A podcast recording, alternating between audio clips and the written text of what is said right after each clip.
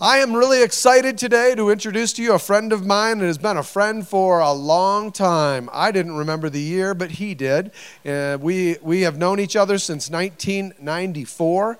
We uh, have been ministering together. We have led camps together. We've been a part of outreaches and all sorts of things. Uh, he taught at the Bible college that we had at the uh, church that we attended.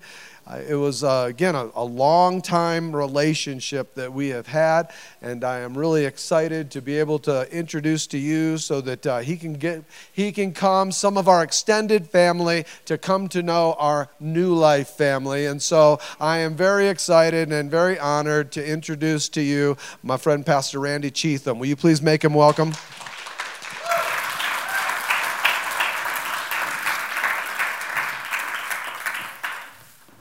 Thank you. First of all, I'd just say to Mark and Joni, it's been such a privilege to, for you guys to have me here, and, and your congregation has just opened their arms, and, and I've felt such love and receptivity from, from all I'm doing. So thank you so much.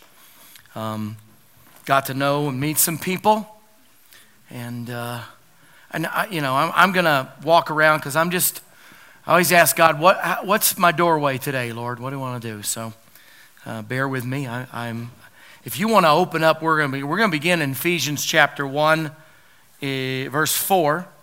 Uh, we'll go three. It's all good. Just turn someplace. uh, I've uh, I've walked with the Lord most all my life. I'll be 59 tomorrow. I got saved when I was in 72. I was 11. So I've, I've, this is, I've, I've journeyed with the Lord. I, I started in, I started in ministry when I was 17. I was leading worship. Of course, we were only singing "God is so good" and "Hallelujah." Those are real old, kind of, you know, I know what I'm talking about here. So, and I went to Christ for Nations, and, and in '83, I, I started leading worship in a, in a church. Uh, joined, uh, was hired on to move a church into choruses, and I've never looked back. This is what I do, and, and it's given me a great perspective on uh, the things of the church. And so we're going to talk about grace in a minute. Derek, I want to I want to speak to you, okay? And I want to I'm going to I'm going to speak something what God's saying for him. But, but but one thing I've learned about prophecy is some prophecy is very specific to you, and other prophecy is general to, and, in, and speaking to those who are in the same situation, circumstance, everything. And so, I mean, you, so how many of you are in, men or women, or in some type of leadership, managerial capacity? Just put your hand up and down. Okay, good. How many, how many feel like God is moving you that way? You, you were going to have people under you, you know, where you. So I'm going to I'm going to prophesy to Derek, okay? But you, know, you're able to say, Lord, that's me too. I want that. Okay? That's the way prophecy works. Because, I mean, he prophesied John, uh, Jeremiah 29 11. He prophesied that to everybody, didn't he? All right, no, I know the plans I have for you. Okay, that's, that's the verse. Okay? So some is specific to your situation and your circumstance, and others are specific, are general to you, but other you're able to say, God, that's me too. Uh, that's me. God has given you another congregation. Those men in those seats. You understand? And God is calling you to be a pastor in the marketplace. And you need to see yourself as a pastor out there. You need to see yourself, your, your role before the Lord is to pastor men who may not ever come here. Do you understand? So when, when as, a, as, a, as a manager, as somebody interacts with, with the public or has authority there, you're called to be a pastor. That's what we didn't understand. We made pastors, you know, the Levites. Okay? They worked in the house. But in the New Testament, Pastoral ministry is much larger than that. You have to see yourself that way. And you have to see that these God is going to start bringing you men who will open their life up to you for you to do a number of things. Number 1, to pray for them. To start praying for them. And then out of prayer, you prophesy them. And that doesn't mean you go, Thus saith the Lord. You say, You know what? I was praying about your situation the other day, and this is what I felt like God said. Boom. Because let me just say this, and let me say to everybody here the prophetic word is a key to people's hearts. The prophetic word is a key that unlocks people's hearts so that you can speak to them. When you start speaking to who God's, what God says about them and who God says they are, that's like a tuning fork on their heart. Mm-hmm. Their heart's just doing this, like a string with a tuning fork. And they go, How do you know that? You said, God told me. So you need to, you need to step in the identity of God's calling me to pastor. You'll know who they are. You'll know the men that, that start asking you for advice and counsel. You're pastoring them. Okay? You go, if you're in the marketplace, you need to see yourself that way.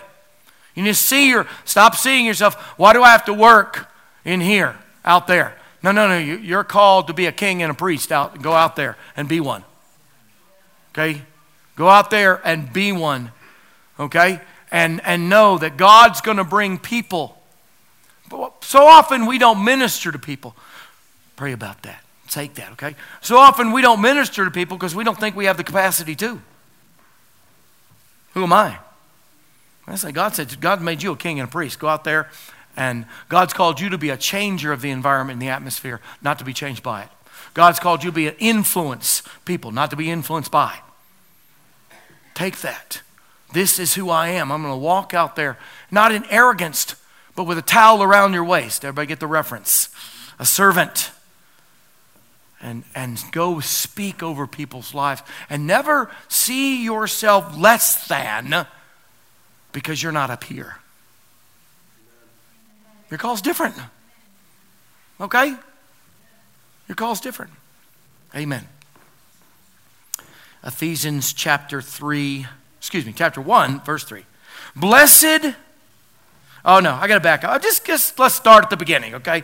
Easier that way. I like it also. Mm.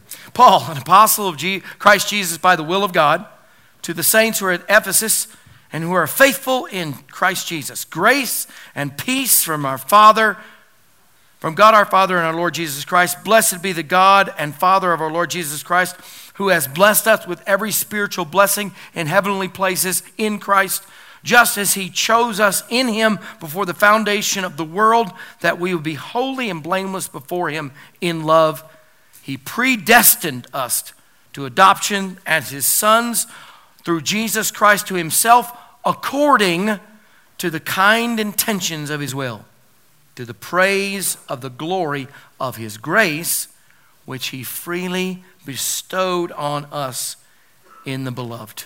In him we have redemption through his blood, the forgiveness of trespasses, according to the riches of his grace, which he lavished upon us in all wisdom and insight. We could keep going because this is so good. Ephesians is so, I mean, I, I, could preach on that for a year and a half. I mean, literally, there's just so much there. I mean, how many you know? How many know the Bible? The, the, the Bible is in concentrated form. Add, add the Holy Spirit and it expands, right? Is there an inside joke? just finished a two-year study on, on Ephesians. Okay. Uh, I rest my case. Just like the Lord. He's up there laughing at me right now. Ha ha, got you. Na na na na. I want to talk about grace. I grew up in a, I, some of you, this is my fifth message, and they all connect. They're, they're, like a chain. I just connect them together. I grew up in, a, in the church, and I, I grew up in the you know 70s. I grew up in a very performance oriented culture, meaning uh, you were judged and, and you were told that really your relationship with God would depend on how you perform before Him. It brought a lot of legalism, a lot of, a lot of, of damage, unknowings. Okay, and, and God had, I was part of that system, by the way, because I was on the pulpit, in the pulpit. But God has mercy on us. He just, I mean, He loves us and all. You know, I tell people, like, you know, God, you got to understand, God's laughing at y'all a lot. You know, He's not laughing.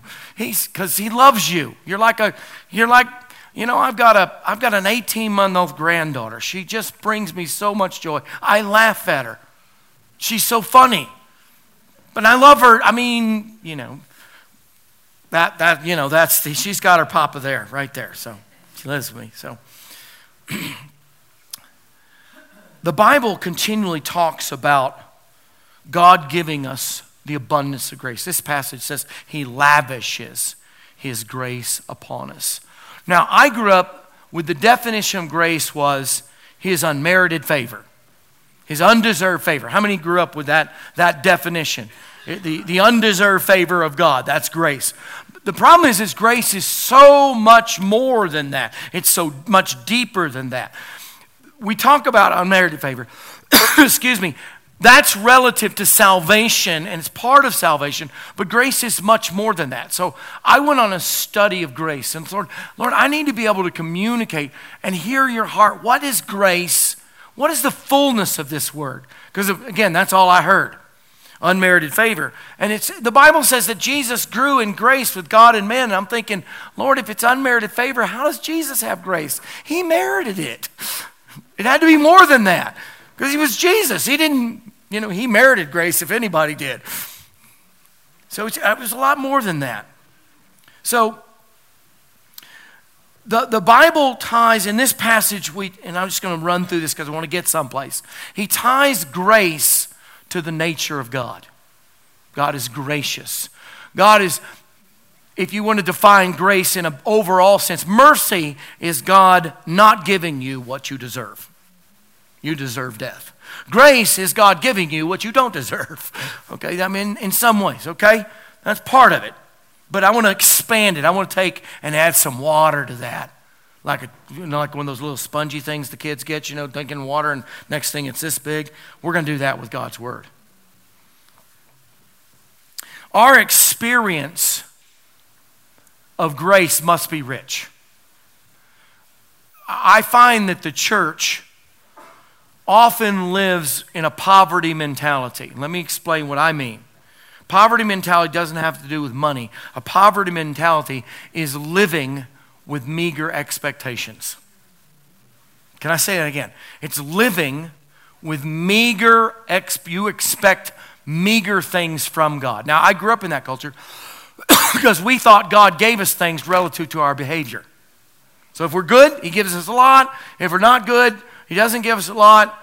And, you know, we, we tied, we, we, you know, where I was always trying to earn something from God. Now, as parents in the natural, we know a, a, a family system where love is trying to be earned will damage kids.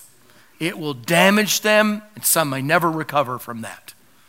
Now, I've seen situations, been in situations where I got a, a female that's 35, 30 years old, and when she is in the presence of her father's trying to talk to him, she sounds like a 12 year old. But she doesn't sound that way anywhere else.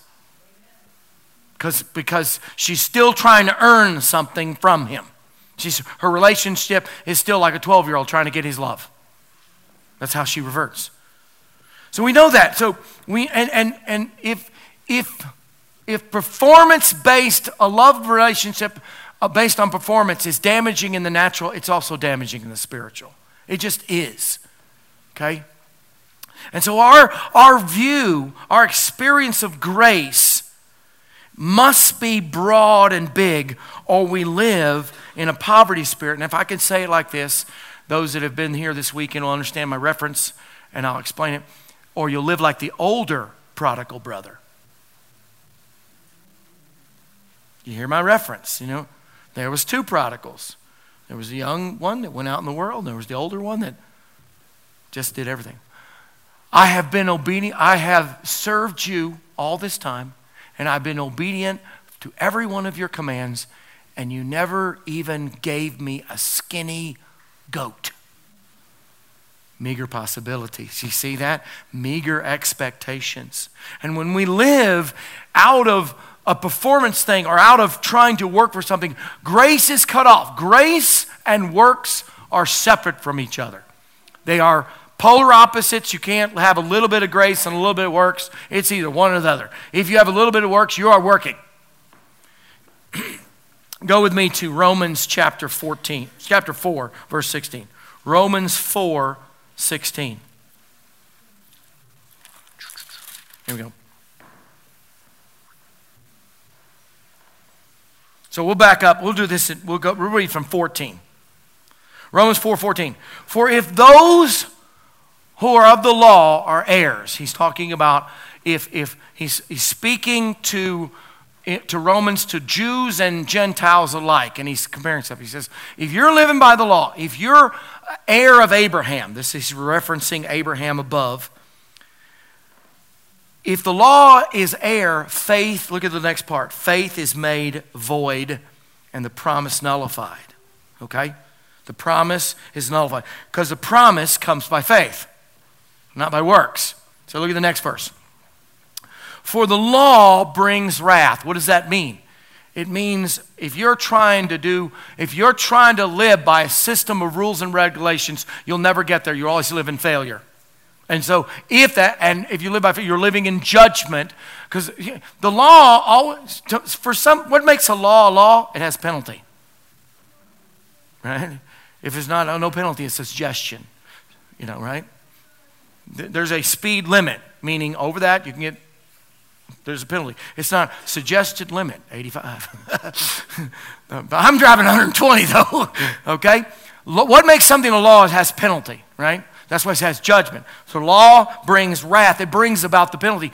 If you and I try to, that's why we, we live under the judgment of God because in our mind, if we're trying to do work for God, we're always going to fail at that. And if we fail at that, we're in a judgment. And then God's mad at us, brings wrath. The system brings wrath. Whether, whether in our own mind, we're, we're, the wrath we bring is we think God's mad at us. Okay, law brings wrath. Whereas there is no law, there's no violation. Now, watch, this is very important. For this reason, it is by faith, in order that it may be in accordance with grace. Okay? It's not by law, it's by grace. So let me just back up and say because of Jesus, God now interacts with you and me through grace, not through law. We, what I mean, not that we don't have law to obey, but relative to, to how He interacts with me. We're not saved by keeping the law. We don't live before God by, just by keeping the law. We live in grace. We're saved by grace. We live by grace. Okay? That's what he's saying. We respond to God by faith and He gives grace. How did you get saved? You said yes. right? You said yes to all the whole deal. I'm a sinner. You're God. You saved me. I need sinning. Jesus died for me. Yes. Right? I'm just I'm just simplifying Romans 9, 10, 10 9, and 10. You, you said yes to God. You said, I believe you died for me. Did you have to work to do anything? Did he said, if you if you uh, if you will memorize you know, if you will memorize the Gospel of Matthew, I'll save you. No, we didn't have to do anything other than believe what he said about us. And he, when I believed, when I, when I responded to him in faith, what came into my life? Grace. Grace. So, what is grace, Pastor Randy? I'm glad you asked that. You are a great group. Mark, you got, you've trained them well. They know exactly the track now. Grace Grace is the empowering presence of God that causes you and me to become the person He sees when He looks at us. Ooh, that's good. Let me say it again. Grace is the empowering presence of God that causes you and me to become the person he sees when he looks at us. Well, what do you mean when he looks at us?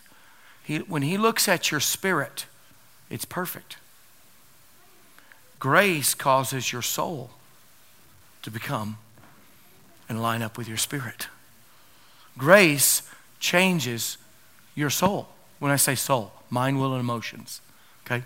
Mind, will, and emotions. This part right up here, where we live, right up here. Mind, will, and emotions. Grace changes that. Nothing else. Only grace changes us. Grace is an ever expanding experience of the presence of God that compels me to discover who God is for me and who I'm becoming in Him. Mmm, that's good too. I like that one. Let me say it again. Grace is an ever expanding, it grows. We grow in grace, right? We grow in our knowledge of grace. We grow in our ability to receive grace. We grow in how grace is changing us. We grow in grace. It's an ever expanding experience of the presence of God. You cannot s- separate grace from God's presence. That's what it's part, it's Him. It's in grace is the power of God residing within you in the person of the Holy Spirit, invading your life. So it compels me to discover who God is for me and who I am in Him. That's grace. It's, a, it's that everlasting supply of the power and presence of God that causes me to, me to see how God sees me. Now, watch this and become delighted in that perception. I'm delighted how God sees me. You know, if you're not, if, if God sees you one way and you don't see yourself the other, who's right? You want to argue with him? Who's right? How God sees you is who you are. Remember, because you got to understand, because God sees your spirit, which is perfect. That's who the Holy Spirit interacts with. You and I live up in our soul, and God's wanting to invade that soul with His Spirit because that brings change. That brings change. Oh, I got a good one here. Grace gives us the amazing, astonishing permission to stand in a place of incredible power so that the truth of how God sees me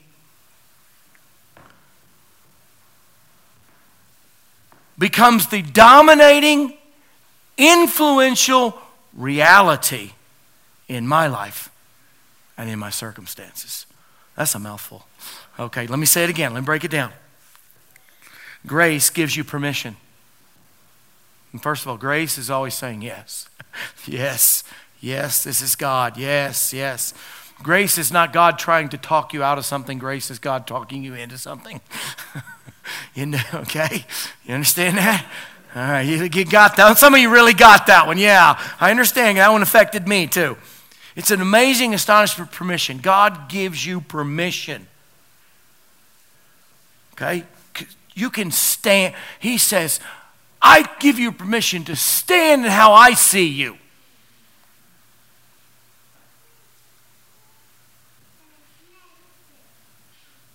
When God grants you something, you should take Him for granted.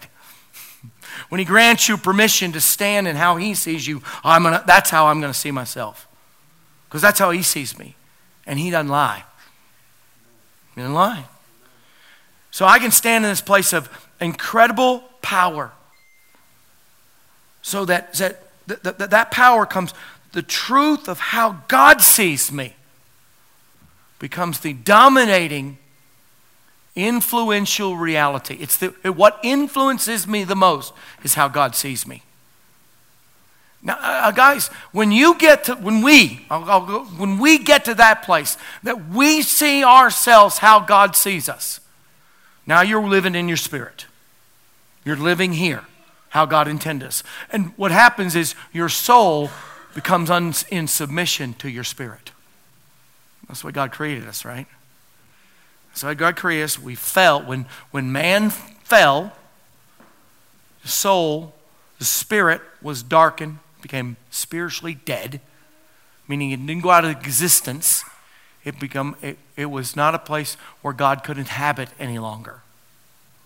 And your soul became the dominant part of your personality, of your being your mind, your will, and your emotions. And we understand there's some people that are, are dominated by their emotions. There's some people that are very, very strong willed. And there's other people that think everything through. All of them are soulish. That's all of us, okay? When, when you were born again, the Holy Spirit recreated your spirit as a habitation place for Him and then moved in. He rebuilt His house and He, and he moved in it. Okay, that's your spirit. That's what your spirit was designed to do is be a habitation place for God. And he, the Holy Spirit, came in union. Your spirit, Holy Spirit, they came in union together. That's, how, that's, that's you and God right now. That's me and God. Grace comes from the union of that from my spirit up into my soul and changes me. So I get I, that, be, and when I see God, how, when I see myself, how God sees me, and it becomes the dominant r- reality in my life, I stand in power. I know who I am in the Lord and who I am. See, I love to tell this people. God is never disillusioned with you because he have never had any illusions in the first place, right? He, he had no illusions about you, so he's never disillusioned. Disillusionment is, I thought something, but this is the reality of it. No, no, God knows the reality of it from beginning. He never disillusioned with you. He's never done, he was never disappointed in you because he knew who you were when he died for you. He knew everything about you. When the Hebrews said Jesus paid the price sin for all, sin once for all. So the word once for all. It means all sin, all time, all people. Once for all. All the sin that anybody has ever committed, all the people has ever done and for every sin ever committed, that means he's died for your sin ever in the past, and he knew all your sin in the future, and he died for that as well. Okay, when you still when you live in that, it's not an excuse of sin. Okay, because grace, grace is the overpower of sin. You know, as it says in Romans 5, where sin abounds, grace does much more abound. Okay?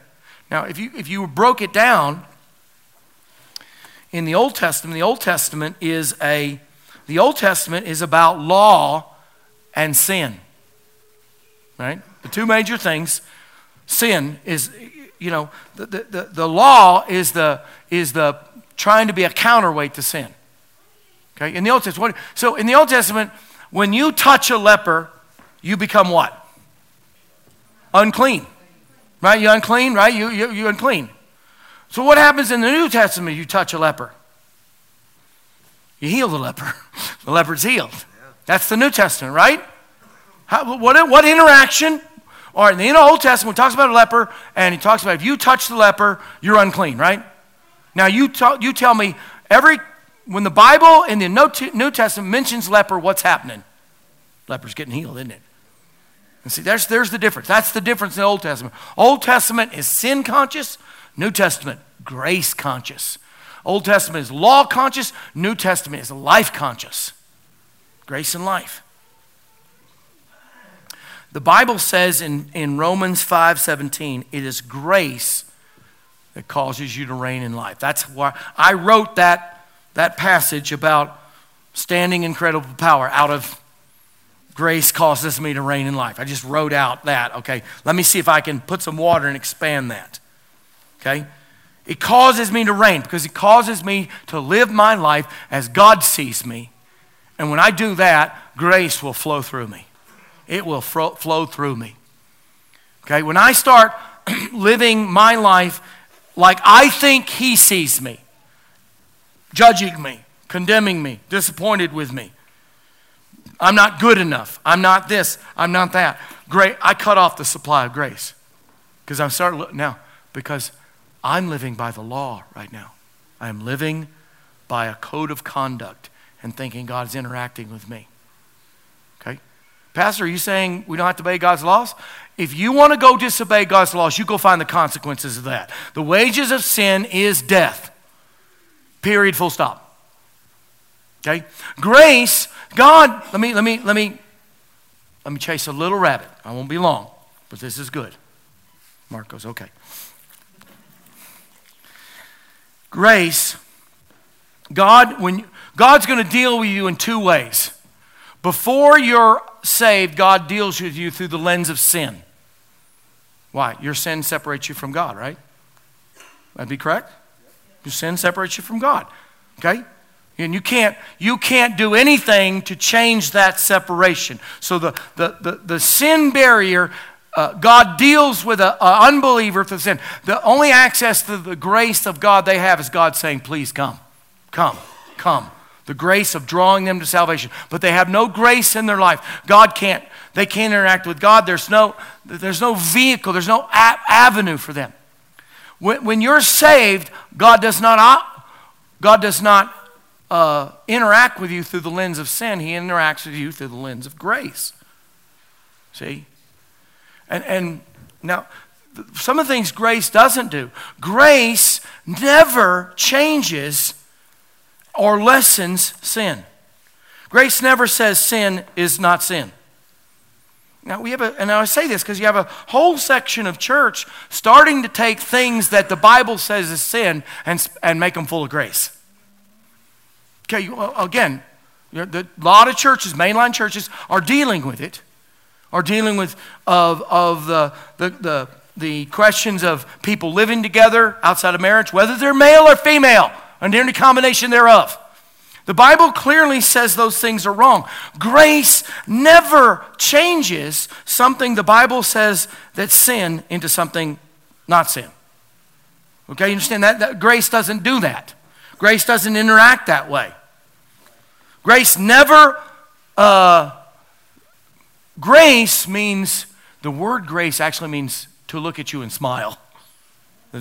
That's, that's what it means. And when, when uh, Genesis chapter 6 when it says, uh, Noah found grace in the eyes of the Lord. The word actually means Noah, God took, God turned and looked at Noah and smiled.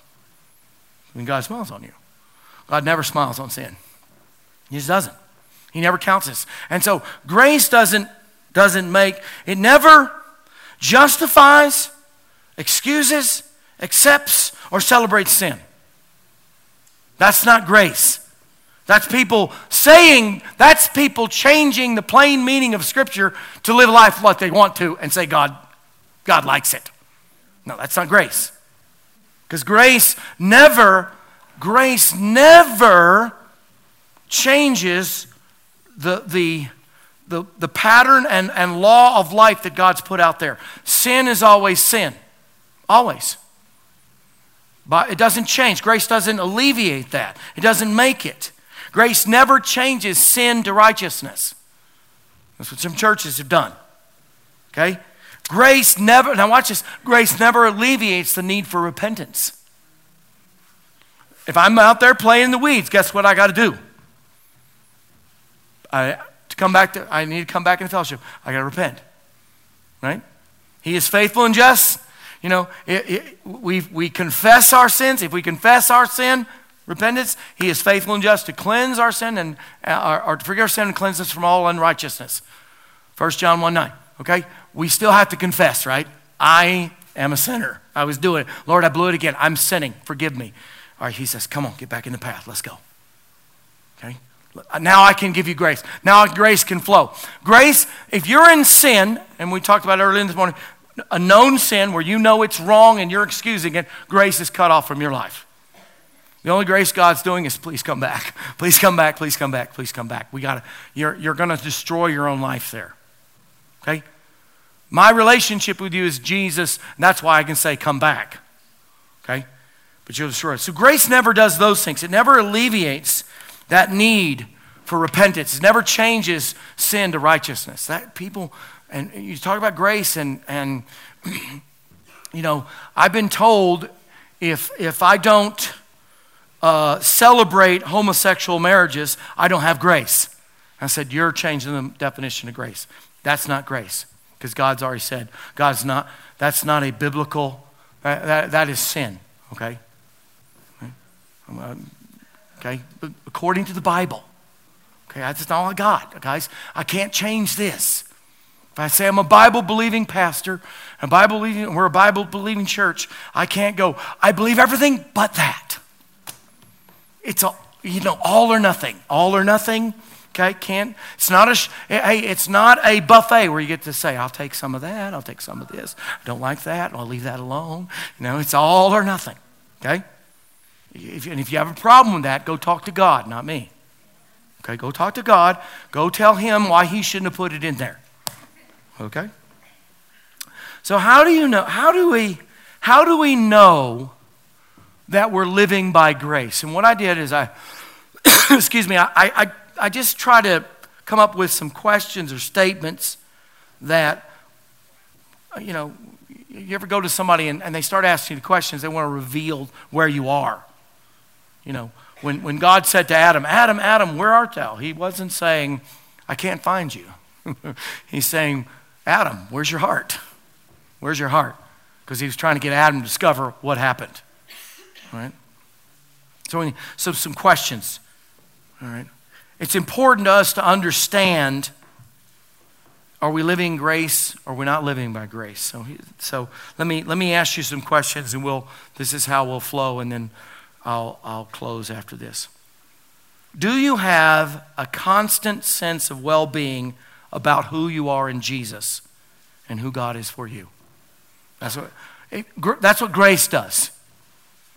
Because you don't, you know it's, you know, here's the thing you know you I cannot do enough to make him happy with me. Then if I if I could, I wouldn't need Jesus. Right? I wouldn't need him. You know, that's very simple. I can't do enough.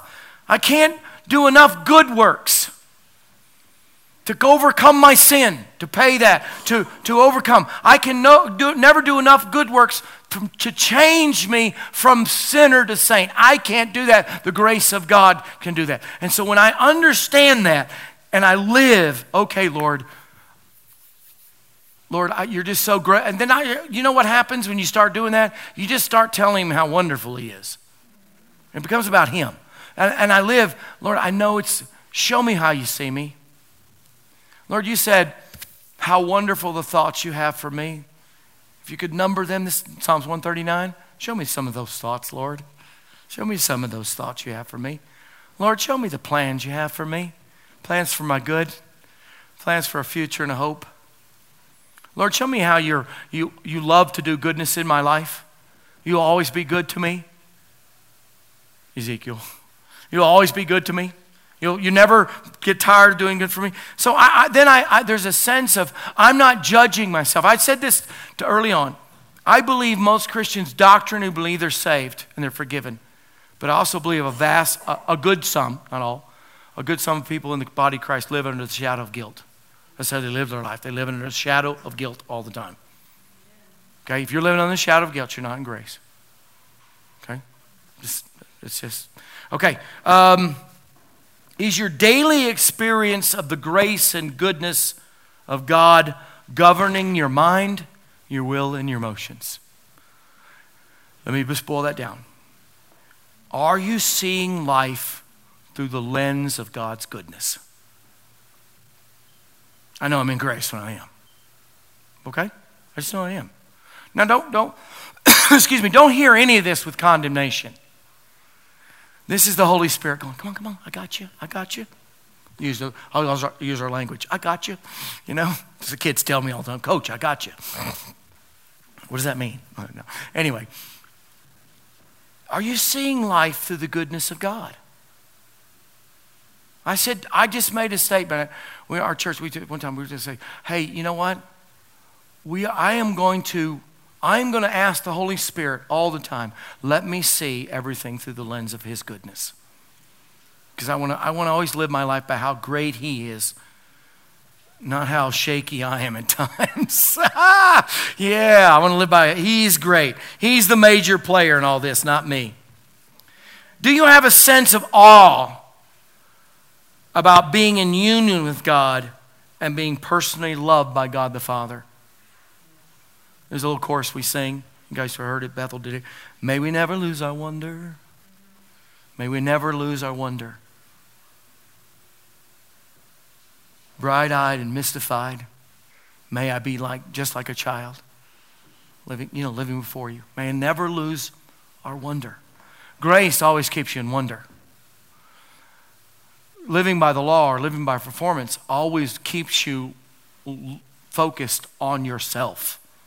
It just does. I live that way forever. It fo- you focus on how bad you are, and you think that's how God looks at you. And the enemy is a big help with that, isn't he? The, the condemner is a big, huge help, whispering in your ear how bad you are. That's what he does, because he makes you ineffective. He just wipes you out. You know, now he's made you ineffective. Okay? So uh, when I'm in grace, there's an awe because I'm in awe about how wonderful he is, how ma- magnificent, how loving, his, how great is his loving kindness, his long suffering. He is just so wonderful to me. He's better than I deserve. I like to say people this God is better than the way you think. He's better than what you think. So change the way you think. God is always better than the way you think He is. And He's always want to change your thinking and upgrade you and upgrade you to see how glorious He is. So I do have a sense of awe about being in union with God and being totally personally loved by Him. That's all inspiring. When I'm, when I'm living there, I'm living in grace. Okay? I'm living in grace. Do you judge yourself based on your performance as a believer? How do you see yourself? Okay, Go, we kind of hit that one. All right, now watch this. this. Now this is this is the acid test of what I just said. Is your language as a believer filled with "I should have," "I ought to have," or "I'll do better"? That's your language all the time, right? Because those are, those are, those, that language is the response to guilt and condemnation. Self imposed or the, or the enemy. Okay? That, that language, I ought to do, I, I'm going to do better. I'm going to do better. I'm going to try harder. And you become the vice president of the White Knuckle Club. okay? You know what I'm saying? Some of you got that one. Okay? Trying to do more. God, life in God is not trying to do more, it's just resting and knowing He will empower you to do whatever He's called you to do. He's just going to empower you. You don't have to try. You're just going to, you're just going to be over here like the older brother, hung up in resenting God, because he did resent his father and resenting his other brother, and complaining that he never gave him anything.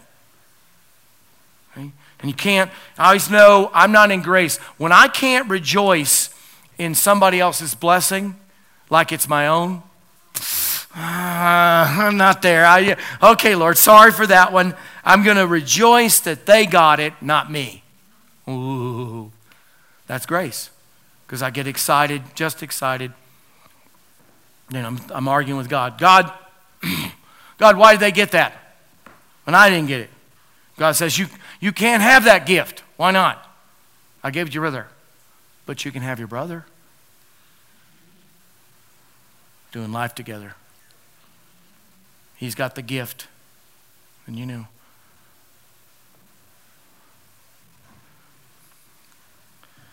Mistakes, are how often do you feel full of shame or try to pull yourself out of condemnation? Okay? When you, when you hear the voice of the Lord, quote unquote, what do you hear? Are you hearing love or are you hearing condemnation? Remember, I grew up in a Baptist church. Okay, vast experience. Some of the, you know, they, they believe that the move of the Holy Spirit, the only thing the Holy Spirit really did for you as a believer is convict you of sin. Never did much after that, you know. Didn't lead you into things that they ignored. They, they, they, they loved this part of the Roman, uh, John 16, but they didn't like the rest of it. He will lead you into all truth. He'll show you which way, things you don't know of. I'm like, what about that? Well, uh, no, really, really does is convict you. And what happened out of that, here's what happened to me, is I moved out of that and, and, and moved in a place where we did believe God spoke to you, you know what I heard often? Condemnation. Because I, I didn't, because I was sitting the same. God was, I knew God was speaking, but what I feel like He was speaking, it was my own, it was my own heart speaking to me. Okay? People ask me all the time, Pastor Randy, what does the voice of God sound like? It's easy. It sounds like love. Period. That's it. You come to know God, and you know, he's like, you're screwing up and you're messing up your sin. And then he starts ministering. And, he, and Bob Mumford said this years ago. Bob Mumford says, the Lord has a way of beating you with his love. Just love that. That's like, that's grace, though. That's grace. Okay, you understand that? Do mistakes and errors of behavior or sin uh,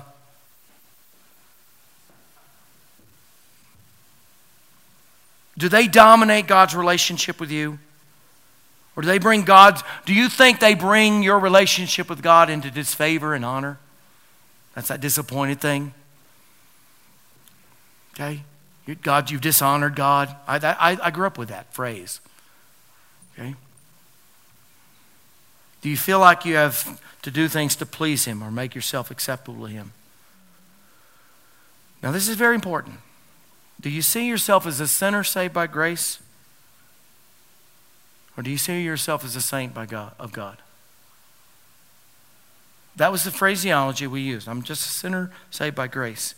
And I remember asking one guy all the time, I said, Why didn't Paul write all these epistles? To the sinners saved by grace at Ephesus, to the sinners saved by grace at Colossae. How do you write? He wrote to the saints because there's an identity there.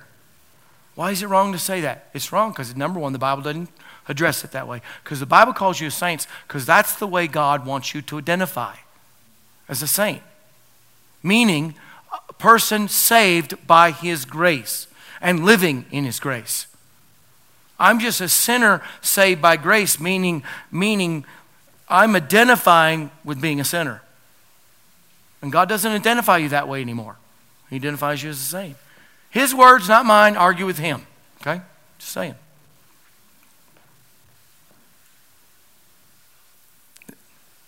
Do you have a sinner's mindset that dwells on failures, shortcomings, and do you internalize condemnation? You're not living by grace. Now, I wrote those out because I just sat with the, the Lord and wrote about my experiences and how I came out of it. I wrote about how I was. This is why I can speak this way. I, I wrote, this is not, I wrote, I'm not saying this to you in a, in a judgmental way. I walked through this and God reorienting, reorientating me to who I am in Him. I am a son, ladies, not gender. I'm a son. You're, you're a child of God. He put you in Christ, He sees you in Christ. And when you start living and seeing, when you start seeing that, you start living that. When you start living that, the way God moves through you is the, or to you is the way God moves through you. You will be, now here's the thing. This is what I discovered, Mark. If I don't live in grace, I can't be an extender of grace. I can't minister grace out because I'm not grace. I don't live that way. But when I learn to live flowing in His grace, who God's graciousness flowing to me became God's graciousness flowing through me. And then I could go to out in the world and give people grace. So when somebody's mad at me and angry, I could go to the Lord. I could not take it personally. I said, Lord, what's going on in their life? What is going on in their life? What's happening? And whenever someone, God tells you something and you go, they're all mad at you. They've chewed your head out, and you go to them and you say, you know, you mention, so is this happening in your life? And they go, how did you know? I said, God told me. Now you just connected them with God because God knows their problem. God's concerned because He told you. And now, but, but if I don't flow in grace, I'll never get there. If I can't, you know, if I'm praying, Lord, bless them with a brick, uh, I can't, you know, it's like, you know, uh, I, I'm not flowing. I can't be an extender of grace if I can't move that way myself, okay? And that's the, the, the key, because you never, the, until we get this solved for ourselves and flow in grace, we, we won't, we'll give spurts of grace to the world at best. We won't be a channel. And here's what I discovered the more I walk in that, the more God enlarges my flow outward like a pipe. You know, inch, inch and a half, two inch, three inch, five inch, you know. So this flow of grace can come out. Okay? Right? So these are this is this is grace God wants us to live. I gave these questions, and, and they're questions that you can ask yourself. You said, Holy Spirit, show me. Because uh, my experience is God peeled me like an onion again and again and again and again. Because my the performance thing in me was deep. God peeled me like an onion, and and I started, okay, Lord, I'm gonna, I'm gonna live like you've called me to live. I need help, Holy Spirit. And I sat in the presence of the Holy Spirit and just show me. He peeled me like an onion again and again. It was good. It wasn't, it wasn't bad. He just showed me, I think I'm doing good. And he shows you, what about this area? What about this? Oh, man. Yes. Okay? So, a sinner mindset can never be elevated into a higher level of relationship. Okay? What do you mean, higher level? John 15, Jesus said to them, his disciples, I no longer call you servants, I call you friends. He elevates them, right? Do you see that elevation? You're not a servant to me, you're a friend to me. Okay? God, God's in the business of elevating your relationship. If you stay in a sinner mindset, you never can get elevation. You'll be a servant, a slave. That's, that's the best you could be. You'll never operate as a son. Just one daughter, ladies. Amen? All right, let, oh, here's what you do. I want you to close your eyes and lift your hands and let me pray for you. Okay?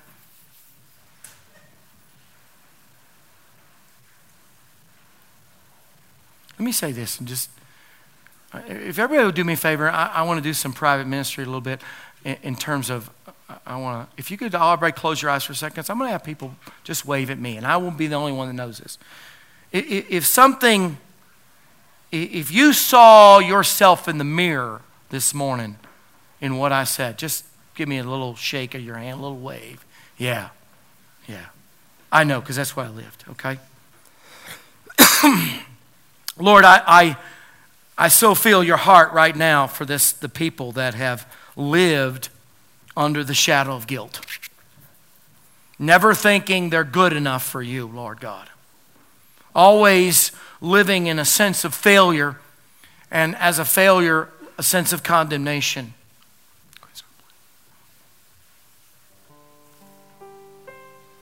And Lord, this, this, this morning,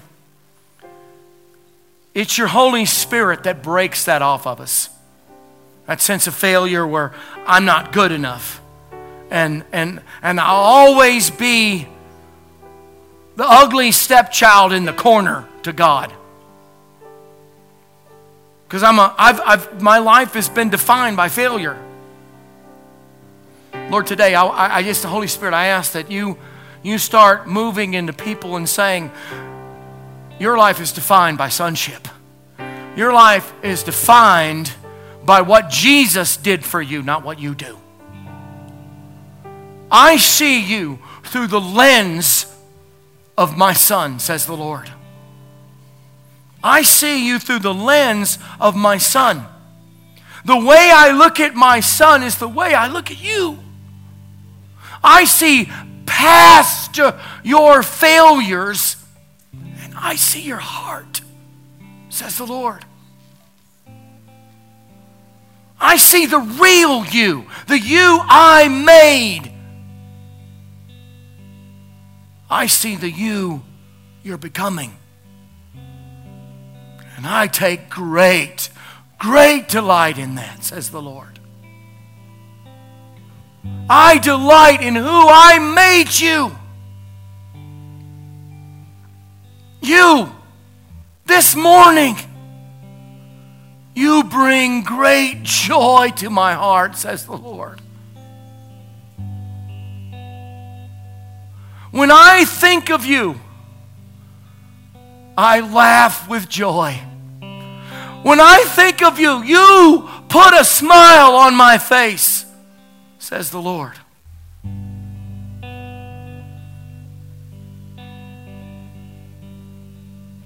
Let my love displace and drive away and break every bondage of shame, every bondage of guilt, every bondage of condemnation that has kept you bound and out of my presence, that has kept you bound from having the love relationship that you want with me and I want with you says the Lord. I have loved you with everlasting love. And this morning I am drawing you with cords of kindness. Cords of kindness. And I want you to know my kindness towards you. I want to be the kindest person in your life. I want to be the most loving person in your life.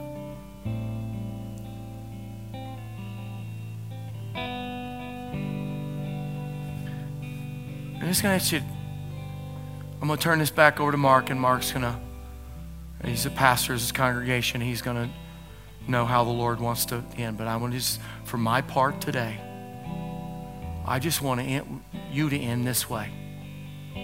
Just with a heartfelt, simple declaration Yes, Lord. Just say that to Him.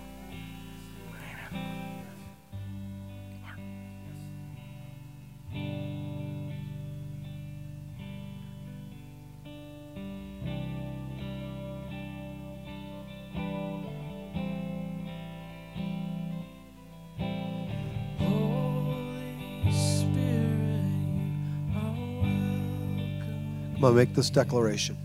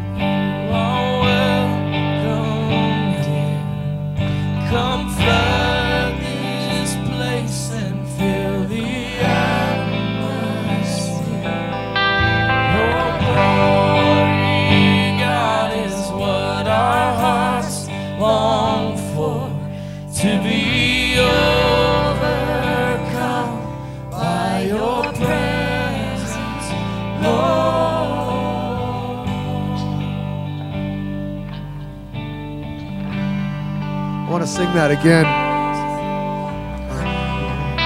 I want to encourage you to press in.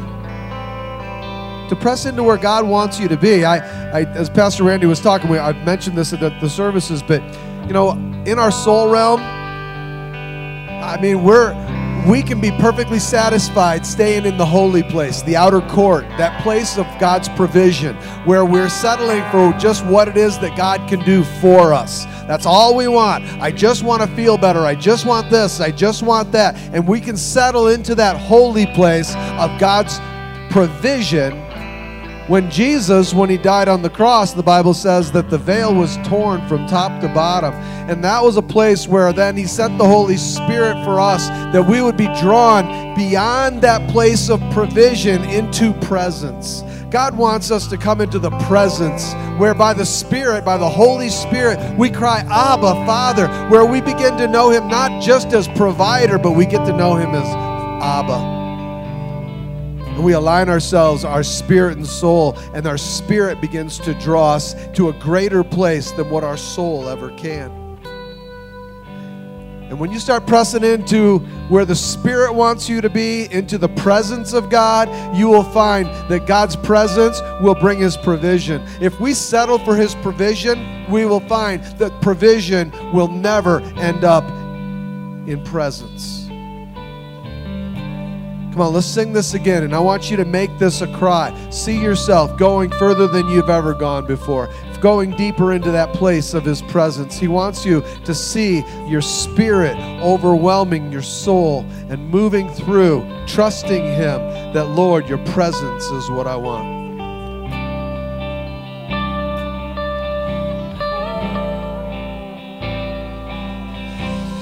Holy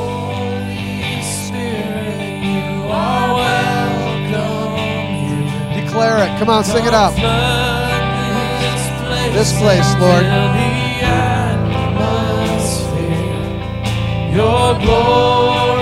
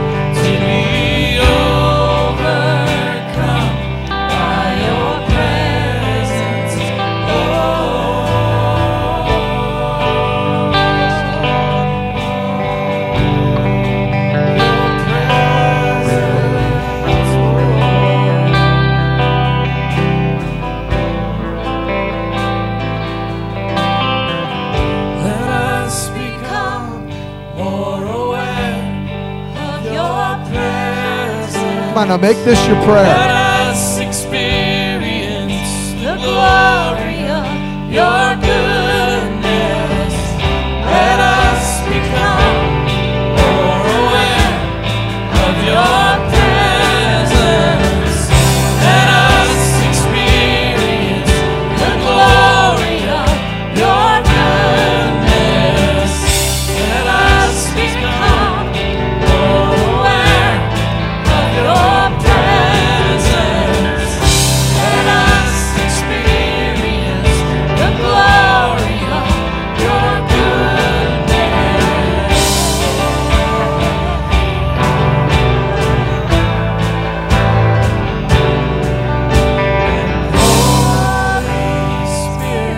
Let's hear it. Sing it out. Come flood This place, Lord.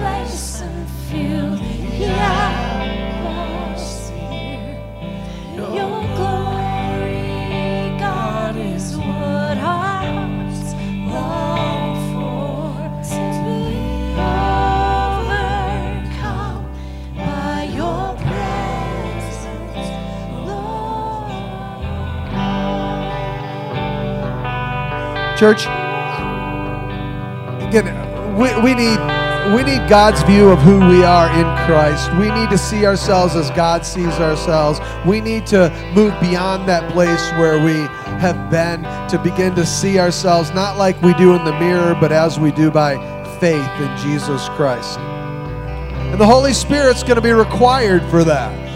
That's why he, Jesus said, I got to go so I can send the Holy Spirit because you're going to need him to be able to do what it is that I'm longing and wanting and providing for you to do.